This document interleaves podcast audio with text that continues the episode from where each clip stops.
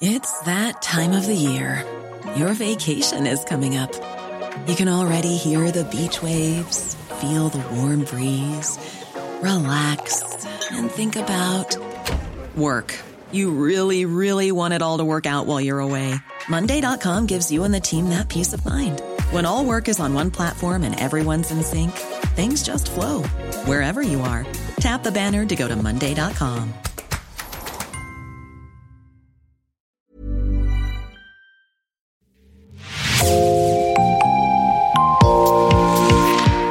Bonjour, c'est Jean Berthelot de l'Agleté de l'équipe Podcasting. Bienvenue dans l'actu dans la poche, le podcast quotidien d'actualité du Grand Sud-Ouest, signé Podcasting. Podcasting, ce sont des entretiens avec des journalistes de la région, mais aussi des séries, des longs reportages et des interviews. L'épisode du jour de l'actu dans la poche vous est présenté par Raphaël Larder.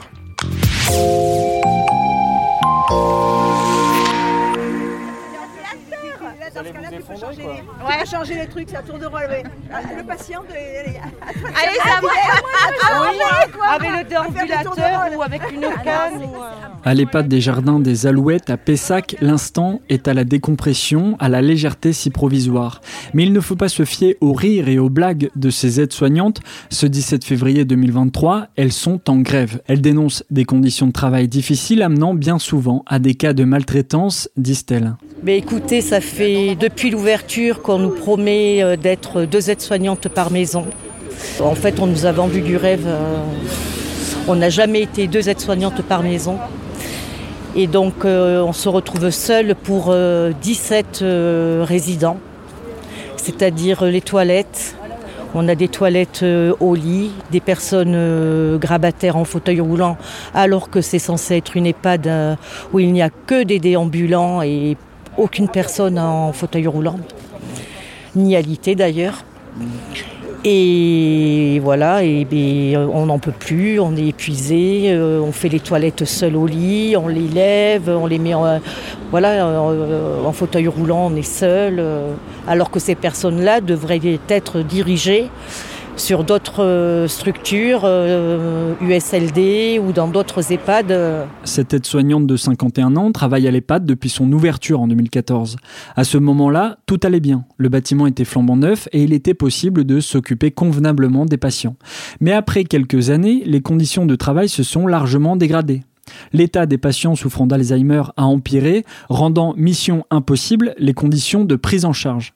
C'est pour ça que l'aide-soignante parle du SLD, unité de soins de longue durée. Ce sont des structures d'hébergement pour des personnes dont l'état nécessite une surveillance médicale constante, comme les patients présents actuellement dans l'EHPAD. Cette situation conduit les aides-soignantes à faire des choix. La, direction dément euh, toute maltraitance. Est-ce que vous, vous en voyez de la maltraitance? Est-ce que vous en êtes témoin?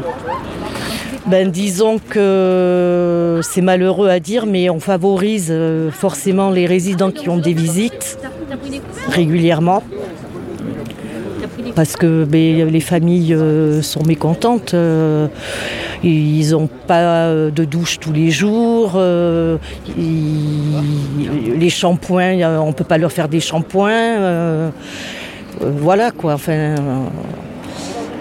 et puis ceux qui n'ont absolument pas de visite, eh bien, entre guillemets, ils sont plus ou moins délaissés. Voilà, on fait du favoritisme et ça c'est de la maltraitance. Ce dont parle la quinquagénaire, qui souhaite comme toutes les autres rester anonyme, c'est bien de souffrance au travail. Un sentiment de déclassement qui gagne l'ensemble des salariés. L'EHPAD, on est vraiment des... On est vraiment délaissés, personne ne s'est euh, préoccupé de nous. euh, On nous considère voilà, comme des pestiférés. euh, voilà, c'est euh, malheureux, personne ne veut venir travailler. euh. L'établissement est ouvert jour et nuit. Le soir, l'équipe serait encore plus en sous-effectif. C'est cette autre aide-soignante qui le pointe du doigt. Donc, eh ben, conditions de travail, c'est que les, les patients de l'EHPAD se, dég- se dégradent.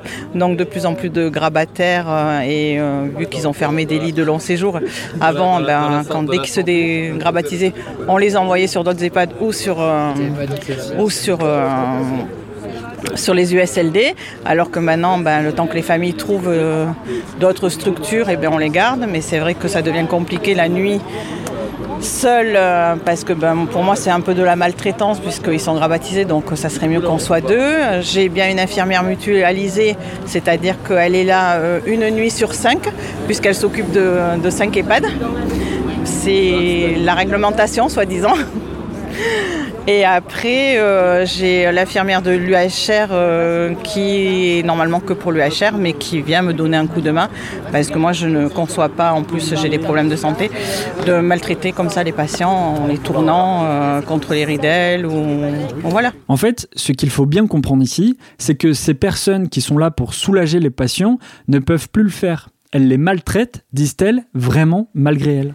Ben, quand vous êtes toute seule et que les patients, euh, on doit les tourner pour les changer euh, parce qu'ils sont souillés, bon, ben après ça, ils sont la plupart incontinents, mais c'est pas le problème. Quand ils sont valides, et, euh, vous les levez, on, leur, on parle avec eux, on arrive à, Tandis que là, ben, ils, ils comprennent pas. Ils, euh, vous les découvrez, donc déjà, ben, ils veulent pas, hein, ils ont froid. Euh, et puis après, ben, vous levez la barrière de l'autre côté, vous les poussez contre la barrière pour pouvoir les changer. Enfin, pour moi, c'est de la malvée de prétence, quoi. Que si on était deux, eh ben, on les tourne, on, on prend le temps. Alors, les découvrir, ça sera toujours le problème. Mais au moins, euh, notre collègue peut leur parler, même si moi je leur parle, ils sont dos à moi. euh, enfin, voilà. Quoi. Cette situation dévalorise ces travailleuses du care, du soin, au point qu'elles anticipent le fait de venir à l'EHPAD parce qu'elles ont peur de ne pas gérer. Elles ne peuvent que compter sur la solidarité entre elles pour combler les manques. Que je. euh, ouais, un peu un boulot de. Oui, un boulot de merde. Vous êtes là. euh, vous vous dites, bon, allez, j'y vais cette nuit. euh, vous vous dites, pourvu que j'ai pas un gros problème non plus. euh, Vous vous sentez démunis s'il y a un gros problème? Ouais. Démunis, euh, ben, moi j'appelle mon infirmière mutualisée et après j'appelle l'infirmière de l'UHR qui vient de suite hein, le temps que l'infirmière de mutualisée arrive. Mais euh, ça va parce que on a encore, euh, je vais dire, une cohésion d'équipe. Mais euh, je me dis que si l'infirmière euh, s'en va et tout ça. euh, est-ce qu'on aura toujours cette cohésion d'équipe? Est-ce qu'on leur dit bien de se cantonner euh, normalement que sur l'UHR Donc euh, est-ce que la- l'autre qui arrivera va... tout ça, on ne sait pas qu'on est un peu dans le néant. Et euh, moi, je suis très triste d'en arriver là. Euh. moi, ça fait euh, 36 ans que je suis au CHU. Et euh, j'ai commencé en gériatrie euh, USLD. Quand euh, l'année dernière, j'ai entendu que deux USLD fermés, c'est la première fois qu'on entend ça. Et euh, par manque de personnel, alors je comprends. hein, euh, les gens sont peut-être plus intéressés pour euh, travailler en gériatrie, mais euh, il en faudra de plus en plus. Quoi. Sur place, devant les grilles de l'établissement, les cégétistes et autres militants branchent une sono. Les traditionnels merguez débordent d'une table, le soleil tape. Cette apparente légèreté cache un profond malaise. Cette aide-soignante de 37 ans est traumatisée par son travail. Ben, euh, la V, le problème, c'est qu'on est une pour 17 patients le matin. Voilà. Alors quand on a du renfort, quand on a un peu de chance, on peut être quatre. Donc la quatrième, elle fait un peu le relais. Elle peut prendre euh, trois personnes euh, à charge euh, pour les faire correctement. Ces jours-là, on peut faire des douches quand il y a la quatrième. Mais sinon, quand on est une pour 17, ben, du coup, on fait le strict minimum. Voilà. Ben, C'est-à-dire, ben, quand la personne, moi personnellement, je, quand je suis sur un secteur pendant trois jours et que euh, ben, les rasages, fais, j'en fais un à deux par jour maximum, je peux pas faire plus. Euh, je vais faire une grosse toilette, euh, mais pas à tout le monde. Je vais faire un coup sur deux. Bon, celui que j'ai pas fait en grosse toilette aujourd'hui, je le ferai peut-être dans trois jours. hein. Euh, j'ai pas le choix et euh, je peux pas me permettre de 7h en fait de 7h à midi à midi mes toilettes doivent être finies voilà donc quand j'ai 17 personnes à faire ben, je priorise voilà si la personne est souillée ben, je vais la doucher et euh, du coup celle qui va passer après ben, elle va en pâtir pour celle qui a été douchée parce que ça m'a pris plus de temps Son témoignage vient confirmer celui des deux autres. Les aides-soignantes doivent prioriser, classer, soigner selon les urgences ou les visites. Ce choix qu'on leur impose, elles ne devraient pas le faire. Bah, euh, bah, sincèrement, quand je finis ma journée, je suis pas satisfaite. Je, euh, ouais, il y a des jours, ben, je dors pas parce que je, je trouve, enfin, il y a des jours, je me dis, ouais, j'ai peut-être un peu, euh, un peu été trop vite avec cette patiente, je l'ai peut-être marché un peu trop vite, j'ai fait la toilette trop rapidement ou je suis pas satisfaite. Voilà, on n'est pas satisfait. Bah, c'est ça, ça joue sur le moral et puis on dort pas bien, on commence à avoir des contractures. Ben, on n'est pas bien, on n'est pas bien. Parce qu'on culpabilise, ben, même si on, sait que c'est pas de notre faute et que et qu'on n'a pas d'autre choix que de fonctionner comme ça, parce que sinon ces gens-là, ben, ils mangent pas, ils se lavent pas, au moins ils n'ont pas le minimum, quoi. Donc ben, on se dit, au moins on leur a donné le minimum, mais on aurait pu faire mieux. Voilà. Mais oui, malheureusement, oui, on rentre chez soi. Moi, hier, je suis rentrée chez moi en me disant, Hier, j'avais 16 euh, patients qui étaient très agités. J'ai fait le repas du soir. Il y avait une patiente qui, bah, pleurait. Voilà. Euh, bah, je ne peux pas la réconforter. Euh, je ne pouvais pas rester à côté d'elle et essayer de avec elle, comprendre pourquoi elle pleurait. Parce que j'avais les autres patients à faire manger. J'avais un patient à qui je devais donner à manger totalement. voilà, parce qu'il ne mange pas. J'avais deux autres personnes qui n'étaient pas bien, donc qui sont restées au lit, à qui je devais apporter des plateaux et installer au repas. Donc, du coup, la patiente qui pleurait, ben, elle a pleuré tout le long du repas. J'ai pas pu euh, m'en occuper. Je m'en suis occupée, il était 20h. Voilà. Quand j'ai fini de donner le repas, et là, ben, au moment de la coucher, ben, j'ai pris un peu plus de temps. Voilà. Mais la personne, elle a pleuré pendant une heure. Une heure, elle a pleuré tout le long du repas. Mais euh, voilà. Mais ça fait mal au corps parce qu'on se dit, on aurait pu éviter finalement. Voilà, on aurait pu éviter. Sur le parking, Geneviève Pinganoche, chef de pôle dans l'établissement depuis janvier, et Luc Durand, coordinateur général de soins au CHU de Bordeaux, assistent à la grève.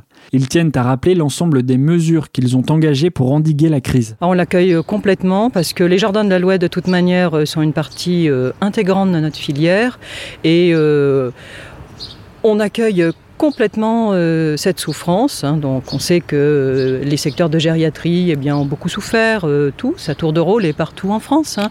Donc on l'accueille pleinement et puis on essaie de tout mettre en œuvre pour les aider. Donc il y a une solidarité euh, dans cet établissement, de la mutualisation euh, euh, soignante.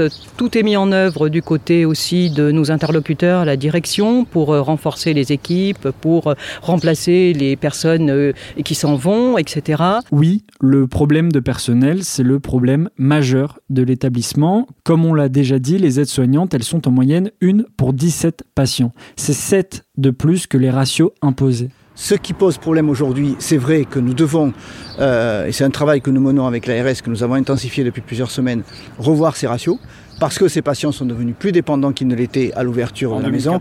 Ça, c'est évident. Aujourd'hui, on partage cette préoccupation avec les personnels, avec les organisations syndicales. C'est une priorité pour nous. Euh, et le deuxième, le deuxième niveau, c'est de, de, diminuer euh, la voilure, c'est-à-dire en fait l'accueil des patients lorsqu'il y a de l'absentéisme, et tant que nous n'avons pas les effectifs, pour garantir un, un, un ratio effectif infirmier et de soignants je dirais raisonnable. On est bien d'accord que si on pouvait faire mieux, on le ferait, mais au moins raisonnable. Début mars, une équipe de l'ARS a dû constater ces manquements pour évaluer l'ampleur de l'impasse dans lequel se trouve l'EHPAD. Non, nous n'avons pas attendu piquer les grèves pour agir. Je, tiens à le dire, ça fait plusieurs mois que nous sommes en, discussion avec, avec l'agence. Hein, parce Là, que l'ARS se presse. Euh, non, non, non, non, non, non, les tableaux, non, non, les tableaux étaient. Non, le, calendrier de réunion était fixé. C'était quand ça que ça a été fixé euh, Ça a été fixé il y a à peu près un mois que la, date du 3 mars a été fixée. Donc on n'était pas. En même temps qu'ils ont annoncé la grève, quoi. Non, non, je, enfin, bon, on peut penser ce qu'on veut, mais c'est pas le mouvement de grève n'a pas, n'a pas, euh, comment dirais-je, pesé. Hein, c'est un élément, euh, c'est normal. Il y a l'expression d'un dialogue social et, et, encore une fois, il y a des, préoccupations que l'on partage. Chacun est dans son rôle.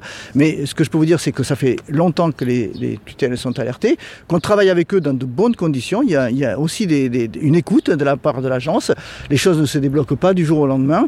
Euh, nous avons nous, notre préoccupation, c'était bien sûr d'avoir un calendrier de négociation ce que nous avons. Et la deuxième chose, c'est que, comme l'a dit Mme Pengano, ce, secteur est intégré dans une filière de gériatrie. Et c'est vrai qu'on a beaucoup pallié les manques d'effectifs par la solidarité euh, du pôle. Donc ça a pu. Par la solidarité C'est-à-dire qu'on a, on, a, on a aidé, on a aidé certains secteurs à, on a renforcé l'EHPAD par des secteurs de, gériatrie où il y avait des taux d'occupation qui étaient moindres, etc. Nous avons joué là-dessus. Du secteur de gériatrie de venir. Pas le, oh, si la personne ça reste quand même. on, fait attention à ça. On est très préoccupé par les compétences des personnels. Ça, c'est un sujet qui, est vraiment pour nous au cœur de, notre, de nos actions. Malgré tous les témoignages, Luc Durand conteste le terme de maltraitance envers les patients, et ça, c'est important. Non. Là, on s'inscrit en faux sur le terme de maltraitance. Il y a un sentiment, il y a un sentiment euh, légitime que nous partageons sur le fait que les personnels ressentent une dégradation dans la qualité des soins, mais cette, et ce sentiment, on peut le comprendre de par tout ce qu'on vient d'évoquer, mais il n'y a pas eu au sens euh, euh, juridique ou même au sens euh, de, ce qu'on peut constater, des éléments qui nous laissent penser que les patients sont maltraités. Je ne voudrais pas laisser penser ça. Justement, toute notre action, toutes les actions que nous menons convergent vers l'idée, c'est pour ça que nous avons diminué les entrées, etc., convergent vers l'idée que nous, nous voulons préserver la qualité de la relation avec les soignants et éviter éventuellement des, situations de maltraitance, ce que nous avons évité jusqu'alors. Donc ce ne sont que des sentiments de...